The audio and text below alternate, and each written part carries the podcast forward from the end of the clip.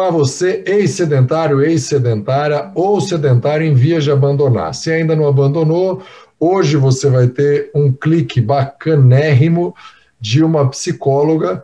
Poucas psicólogas nos visitaram aqui nos episódios, a própria Dani já esteve numa outra ocasião. Se você caiu de paraquedas, é o seu primeiro episódio.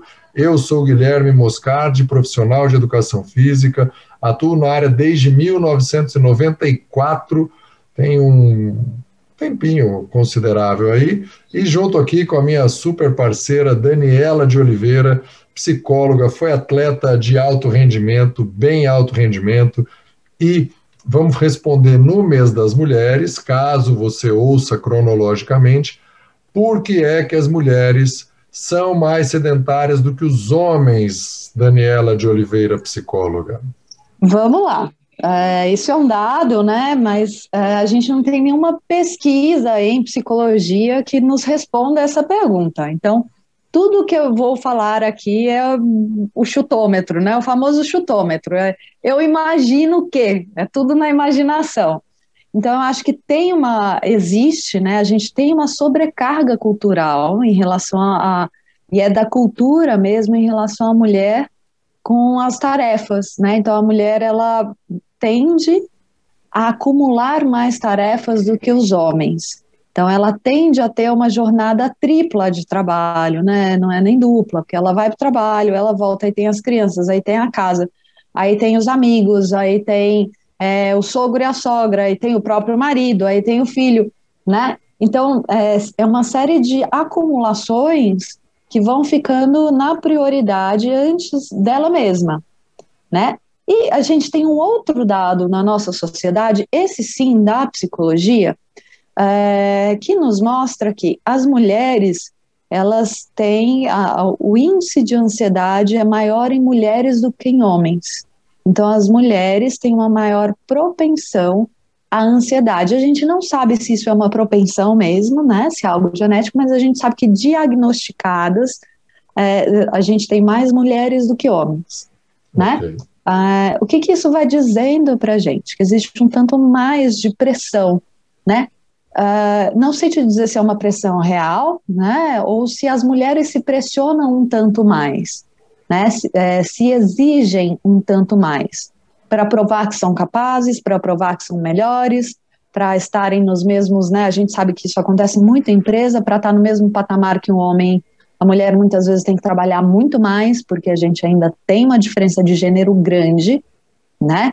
É, e isso também contribui para todos esses fatores da, da ansiedade e também do sedentarismo.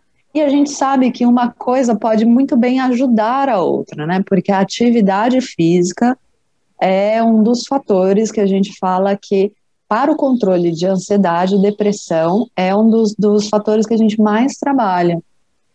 Né? Porque a atividade física tem este, este poder, né? Nós não fomos, nós, enquanto espécie, a gente não foi feito para ficar parado. Nós somos uma espécie que fomos feitas para nos movimentar, fomos feitos para nos movimentar enquanto vida. Uhum. Né? Legal. É, vamos explorar um pouco mais isso.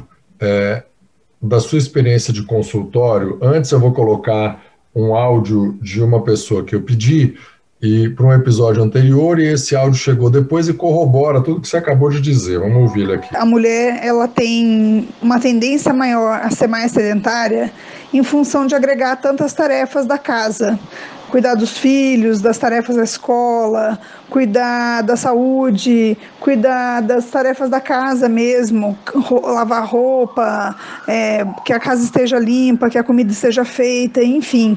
Ela coloca na frente da própria saúde é, as necessidades dos outros. Então, se ela parasse de olhar um pouquinho para os outros e olhasse um pouquinho para ela mesma, ela teria mais prioridade na atividade física. Retomando então, com base nesse depoimento, no que você tinha acabado de dizer, me deu a entender aqui que pode ser que você prescreva para o seu paciente, para a sua paciente, ter tempo para ela, né? fazer alguma atividade física, você recomende.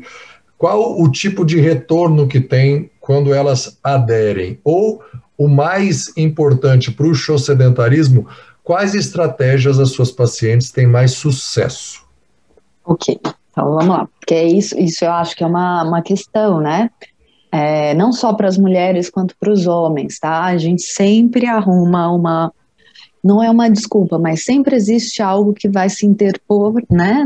Que vai se colocar no nosso caminho quando a gente tem um objetivo. Você nadou, você também sabe disso. Também nadei, também sei disso. Né? Sempre tem alguma coisa que vai que vai atrapalhar no meio da temporada. Isso acontece na vida, acontece com todo mundo. Então, a primeira coisa que a gente precisa desenvolver são algumas atitudes, né, frente. Então, eu falo que antes da própria prática da atividade física, existem atitudes que vão nos levar a praticar. Né? Então, é, essa talvez seja a maior dificuldade que eu tenho dentro do consultório. Né? Como que uma pessoa pode desenvolver essas atitudes que vão mudar um hábito? Né? Porque um hábito ele é construído antes de qualquer coisa, porque aí a pessoa fala não, é só mudar um comportamento. E assim, gente, se fosse só mudar um comportamento ia ser muito fácil, né? É, opa, uma estaladinha e você muda o comportamento. Mas a coisa não acontece desse jeito né? Então a gente sabe que a dificuldade é muito maior. Né? Então, é, eu gosto muito na fala do professor Clovis, né, que ele fala que o livro Sete Hábitos para Mudar Sua Vida é ótimo para quem escreveu, mas não para quem vai fazer, porque serve para aquele que escreveu, né? Então, cada um vai ter a, sua maneira de encontrar isso, de colocar isso na sua vida. Mas o, o de, desenvolver uma atitude parte da, de, de mudar um padrão emocional. Né? Então, primeiro a gente está falando de um padrão emocional antes de qualquer coisa. Nossos padrões emocionais, eles são construídos, a gente constrói os nossos padrões emocionais nas nossas relações com o mundo. Então, a gente tem um tanto disso. E agora a coisa vai ficando um tanto complexa e complicada. Se não, não der para entender, você vamos lá, fala. Vamos lá, vamos lá.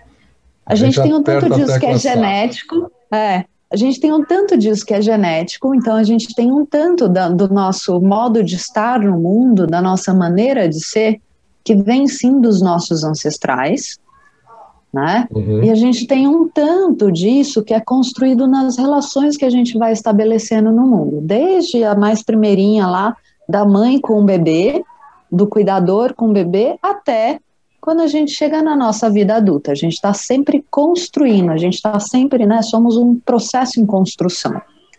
A grande questão é que algumas dessas atitudes, como foram muito importantes para a nossa sobrevivência, elas se fixam. Né? Então é como se a gente engessasse uma atitude e a gente fica repetindo ela o tempo inteiro e a gente vai lidando com a vida de uma determinada maneira né, de uma determinada forma. Isso dá para a gente um modo de ser. Então, por exemplo, às vezes a gente vê uma pessoa que é super apressadinha, né? Tudo ela faz correndo, tudo ela faz apressado. E ficam, né, é, pé da vida quando não conseguem seguir uma regra. Tem pessoas que são mais. É, é, que, que são, são de menos regras, né? Não, não seguem regras, não têm uma rotina, são pessoas que têm muita dificuldade de fazer uma rotina, por exemplo.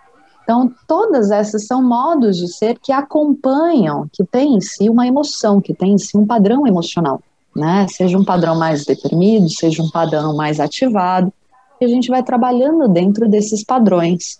Então, o que, que eu falo sempre para as pessoas? É, fiquem de olho no seu corpo. Uma emoção, ela é sempre corporal. É um modo que eu me organizo em mim mesmo. É uma emoção, ela, é sem, ela tem um padrão corporal, é o quanto eu faço pressão sobre mim, e isso dá para a gente sentir. É o modo como eu faço né, as minhas exigências, então, quanto eu aperto o meu peito, quanto eu vou espremendo o meu estômago, né? É, o quanto eu vou subindo pela garganta. Você vê que tem gente que anda na rua assim, né? Com a garganta presa. Você vê que a pessoa está se levando pela garganta ali. Né?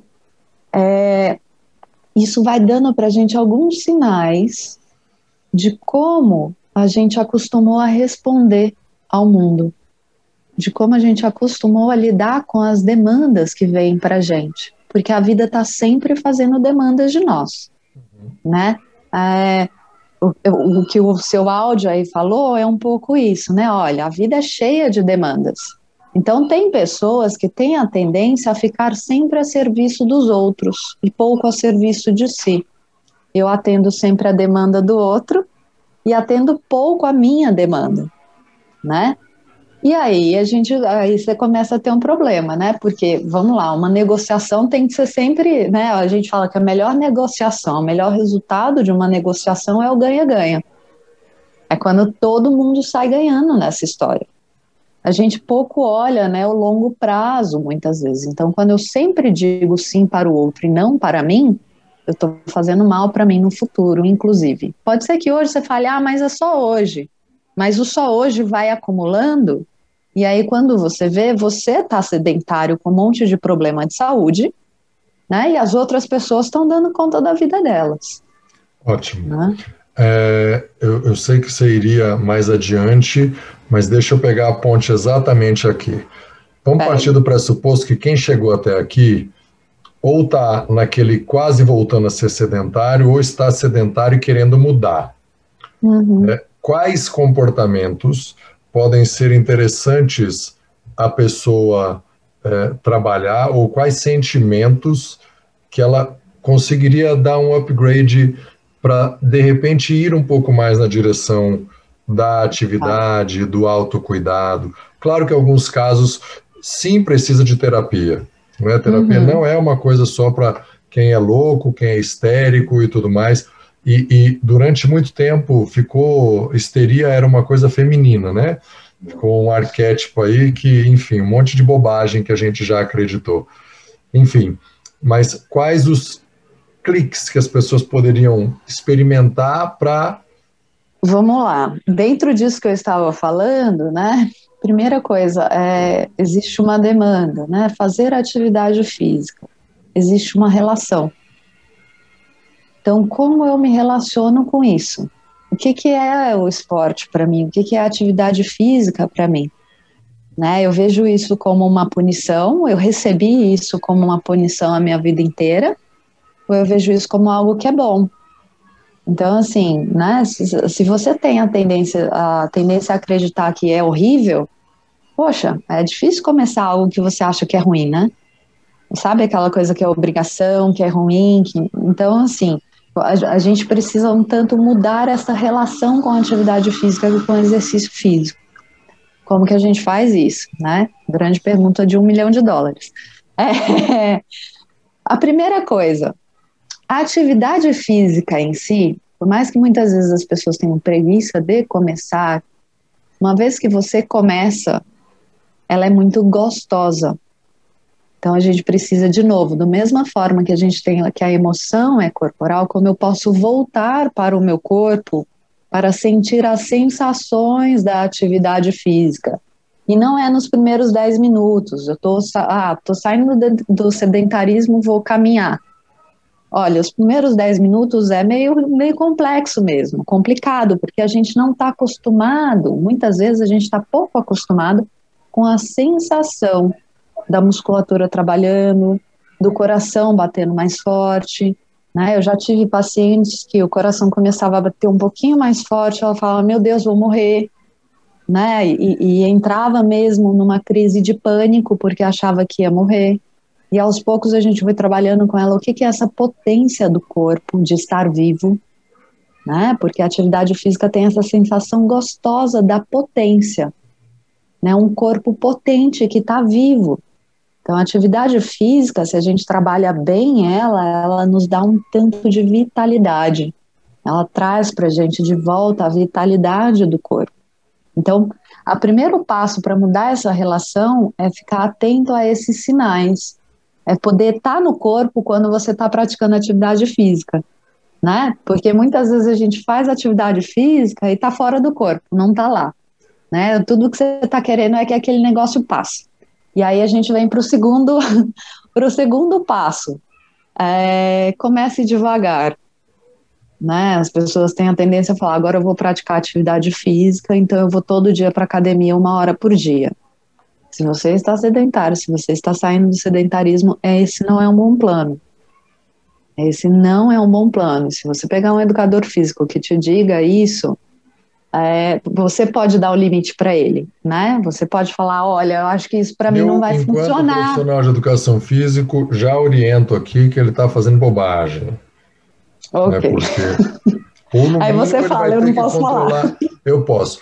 Ou no mínimo ele vai ter que controlar muito a intensidade, e você vai ter que fazer, se quiser todo dia, coisas muito leves no início. Isso.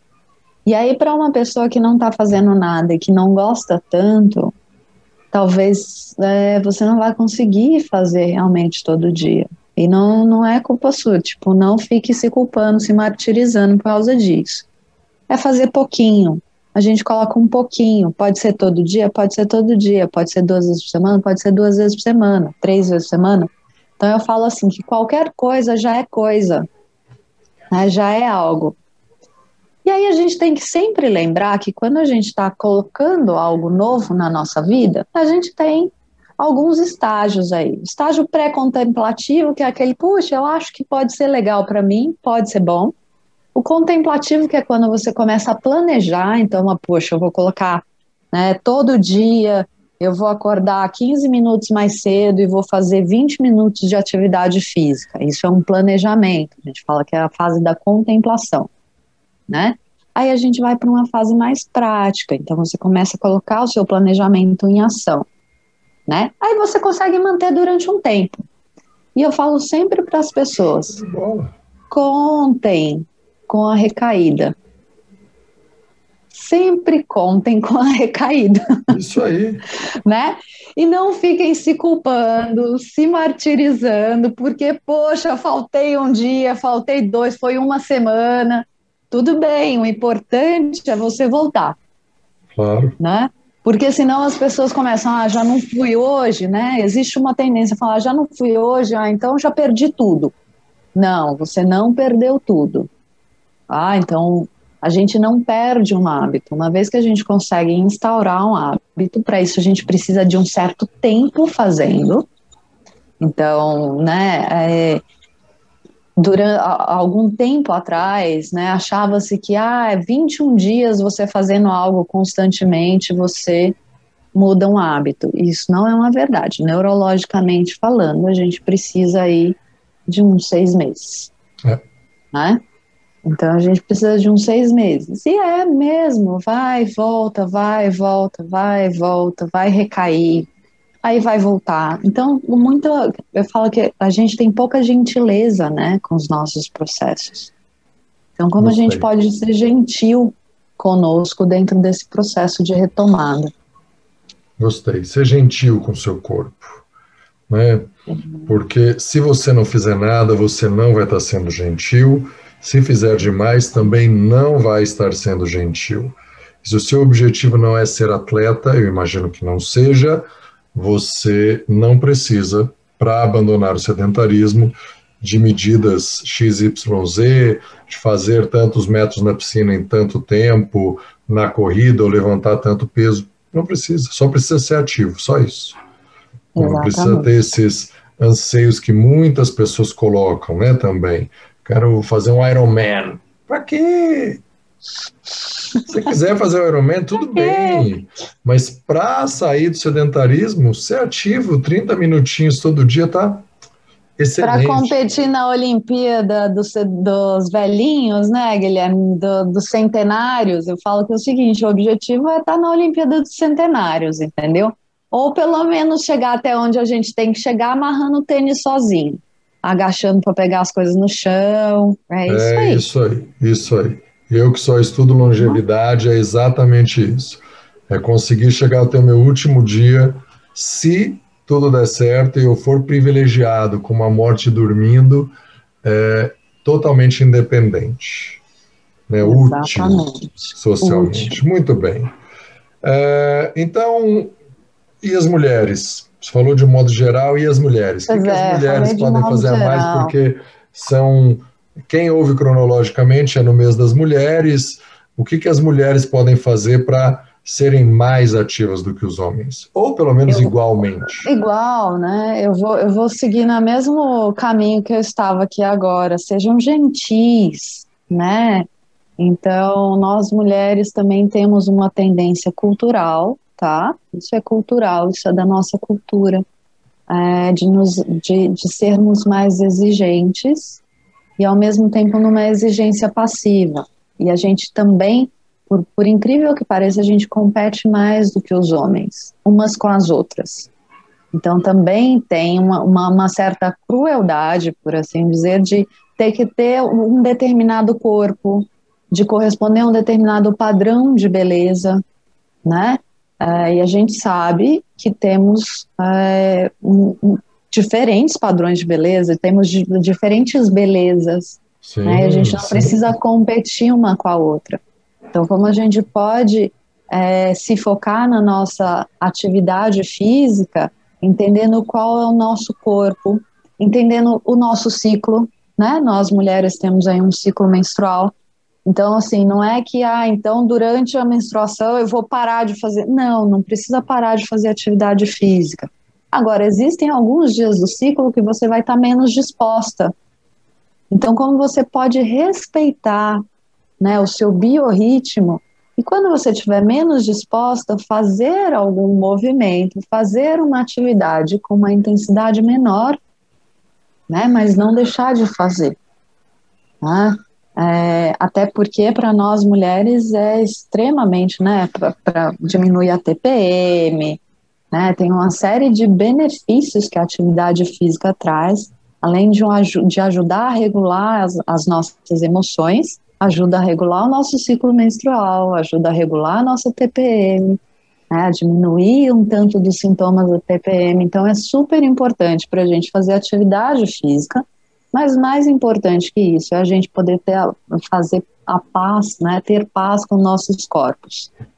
Né, ficar em paz com o tipo de corpo que a gente tem, porque cada uma de nós é diferente da outra, né? É, e poder pegar mesmo, né? Eu falo que é pegar na mão, né? É, a nossa própria beleza e a nossa própria é, a nossa própria disposição mesmo.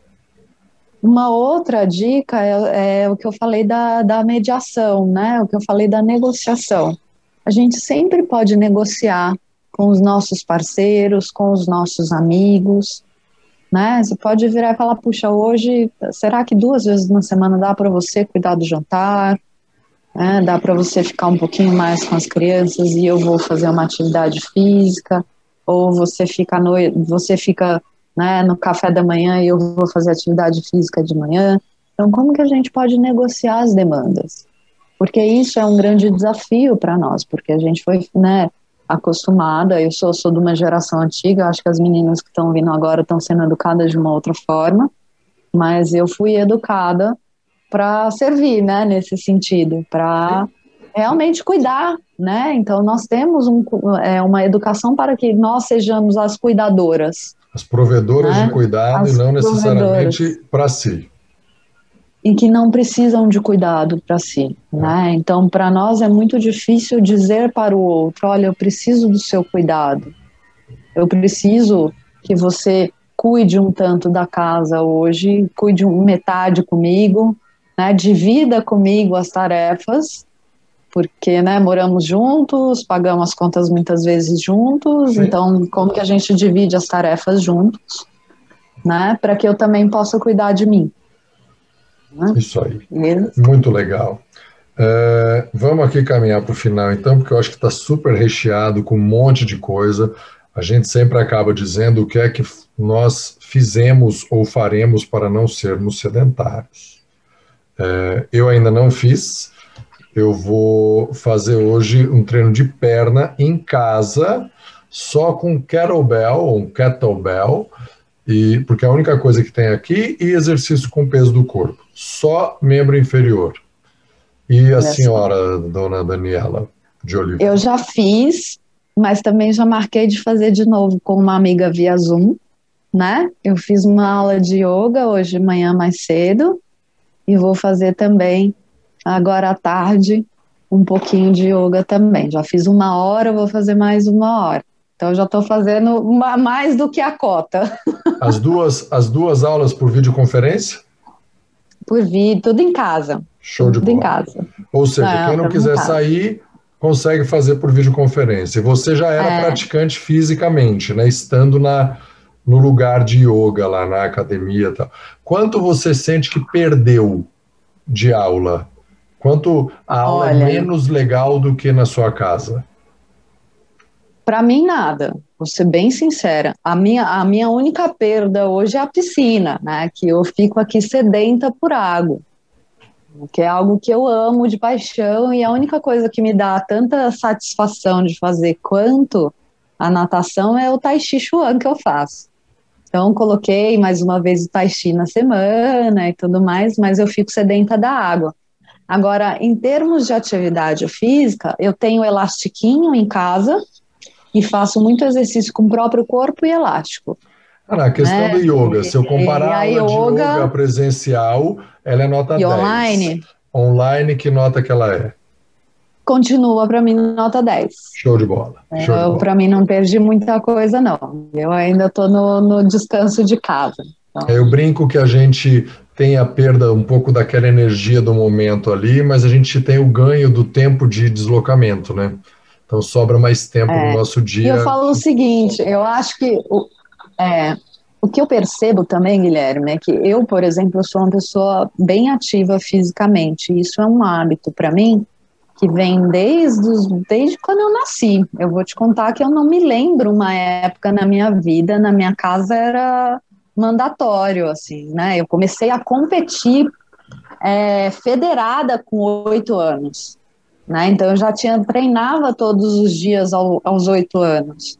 É, então, para mim, eu nunca tive um período da minha vida sem atividade física. Eu, eu, penso que é um tanto mais, mais eu percebo isso, né? Que quem é ativa, ativo há bastante tempo e tem atividade física é, como um cerne na vida também, é, não, não, não sente tanto, não sente tanto essa perda. Agora, são de tipos diferentes psicológicos também, né? É, é, tem estudos mostrando isso, sim, de quem fez na infância são os que fazem na idade adulta, mas a questão é que, mesmo que seja menos, faça, porque já é mais do que não fazer nada, né? É Sim. É sempre melhor você estar Totalmente. ativo, você estar meditando. Ah, mas eu medito muito pouco. É melhor do que meditar nada. Estar ativo pouco é melhor do que estar nada ativo, completamente sedentário. Já tem bastante motivo aí para todo mundo dar um show no sedentarismo. Então, show sedentarismo.